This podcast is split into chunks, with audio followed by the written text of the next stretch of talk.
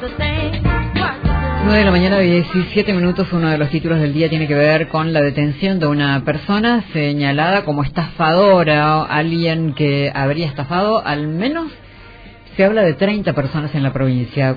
¿Con qué eh, mecánica? Bueno, eh, cobrarle por casas que después no construía. Pero vamos a hablar con quien sabe del tema. Es el juez que intervino o interviene. En este caso es el juez de instrucción penal de Iguazú, Martín Brites. ¿Cómo está? Buen día. ¿Qué tal? Buen día, Alicia. Muy, bien. gracias. Bueno, cuéntenos un poco, ¿cómo llega usted este caso? ¿A partir de qué denuncias? ¿En qué momento? Bueno, este caso llega a conocimiento nuestro a raíz de un procedimiento que hicieron los funcionarios policiales de la comisaría primera aquí de, Puerto Iguazú y como consecuencia de una denuncia radicada por una vecina de la ciudad eh, que alertaba de eh, una supuesta maniobra defraudatoria por parte de esta persona que está detenida, de apellido Sánchez. Eh, la maniobra había consistido en la celebración de un contrato de, obra, un contrato de construcción de viviendas de estilo prefabricadas, eh, más conocidas ¿no? como viviendas de madera prefabricadas, eh, donde la modalidad consistiría en este, solicitar eh, una suerte de anticipo de honorarios y de gastos, eh, para luego así, este, eh, no cumplir con el mismo mediante una especie de, ausencia de, lugar de residencia. ¿no? la vecina lo que denuncia es que este anticipo ella lo afectó mediante la entrega de un bien, vehículo robado, y este, solicitaba la ayuda policial porque el temor eh, de ella era que este, haga desaparecer el, vehículo o, este, o directamente eh, sea transferida a otra persona. Entonces, como una medida, digamos, de tipo cautelar, la policía lo primero que hizo es proceder al secuestro de la unidad y a la detención de este, de este individuo, oportunidad este, en la que también tomarán conocimiento de que habrían otras denuncias también radicadas en contra del mismo a lo largo y a lo ancho de la provincia, en varias ciudades, principalmente en Posadas, donde se registra actualmente la mayor cantidad de, damnificados. Así que este, lo que haré es que se notifique el motivo de detención, ¿sí?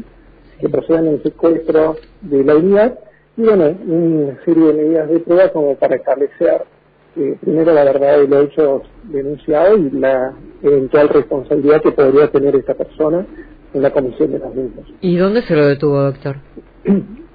se lo detuvo aquí en en el centro. ¿Tiene, este, ¿tiene una oficina?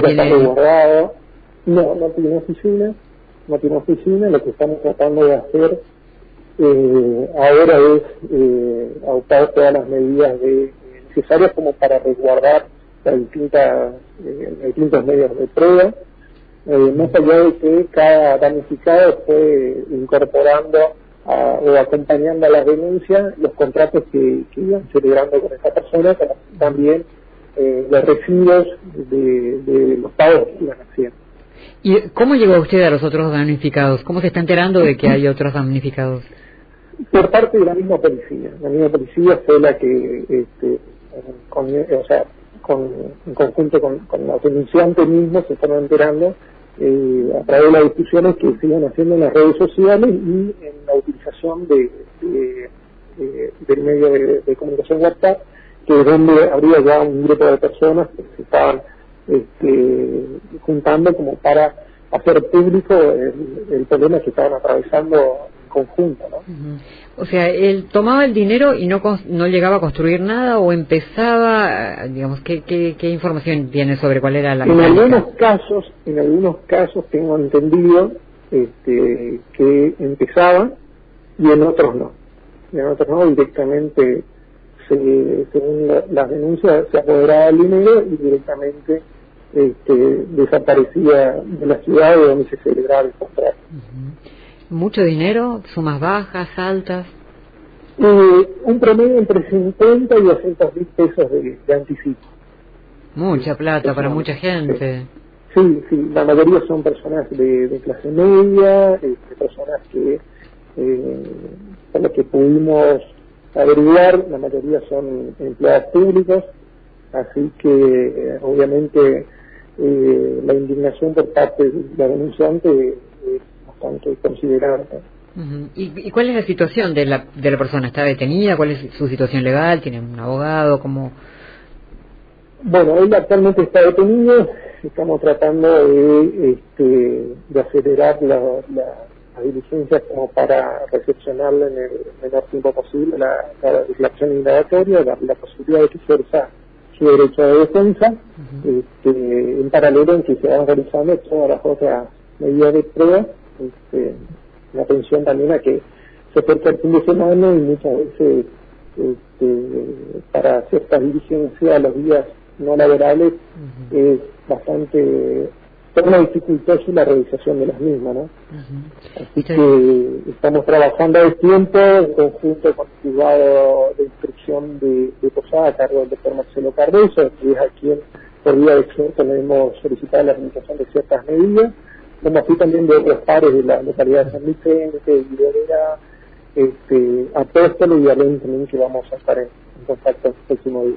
Claro, digamos, todos los jueces le enviarían a usted toda la información sobre, por ejemplo, eventuales damnificados de Oberá, ¿pasarían todos a usted, a su juzgado?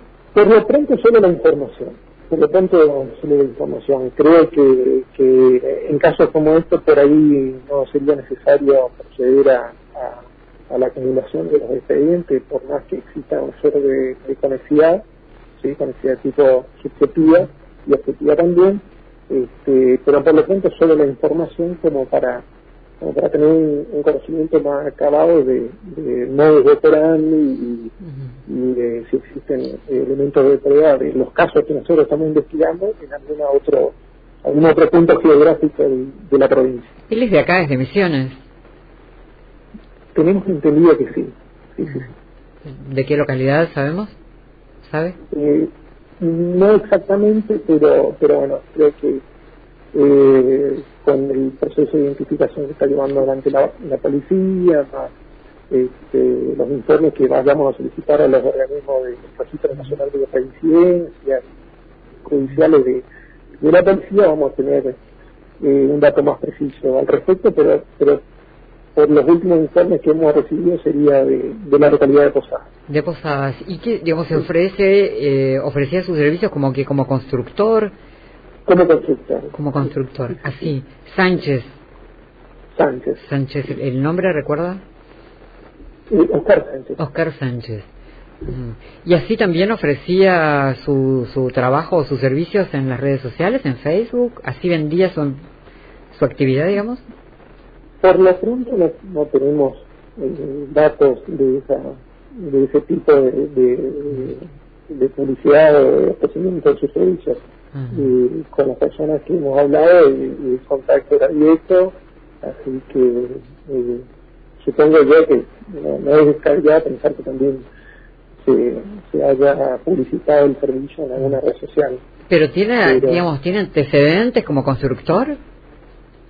No, todo es materia de investigación, Alice. Todos estamos averiguando, es muy reciente el hecho, así que eh, estamos dando los primeros pasos, que eh, lo, más importante era preservar en el caso concreto de Iguazú eh, el rodado que, fue entregado como parte de pago, eh, la, integridad de las pruebas documentales, como así también este, asegurar el comparendo de, de la persona denunciada este, ante nuestro estrado como para poder recepcionar la declaración indagatoria también, cosa que se aseguró con, con la detención.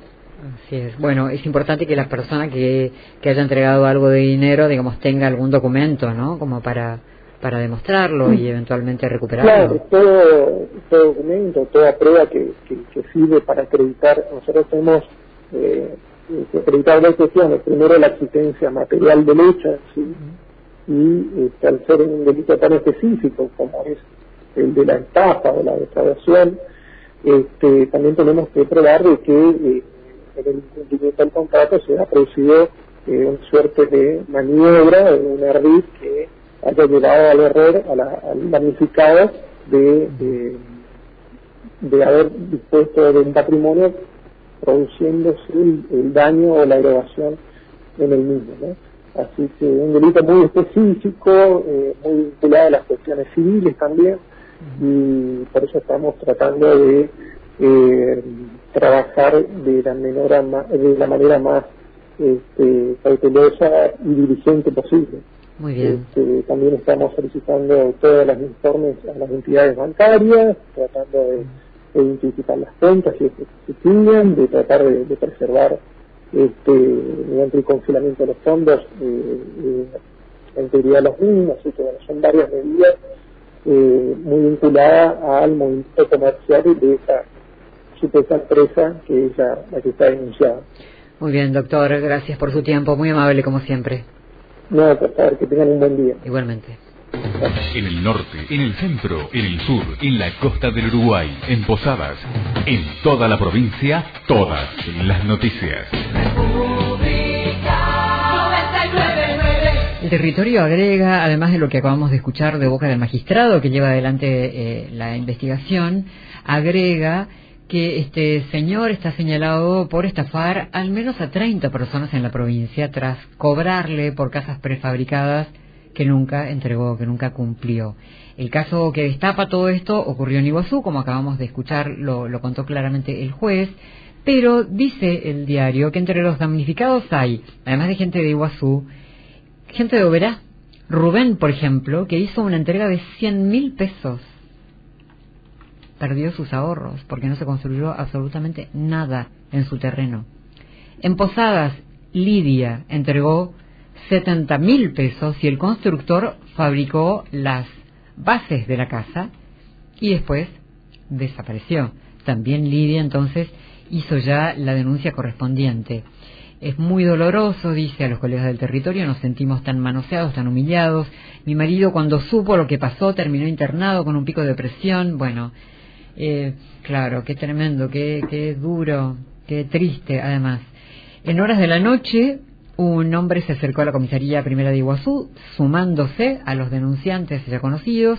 Darío, de banda, pagó 155 mil pesos por dos cabañas que, bueno, nunca, nunca se hicieron. Y así reiteramos se están eh, sucediendo las denuncias en distintos lugares del país. 30 por lo menos dice el diario en diferentes puntos de emisiones, porque claro, una vez que trascendió su detención en Iguazú, empezaron a surgir nuevos casos.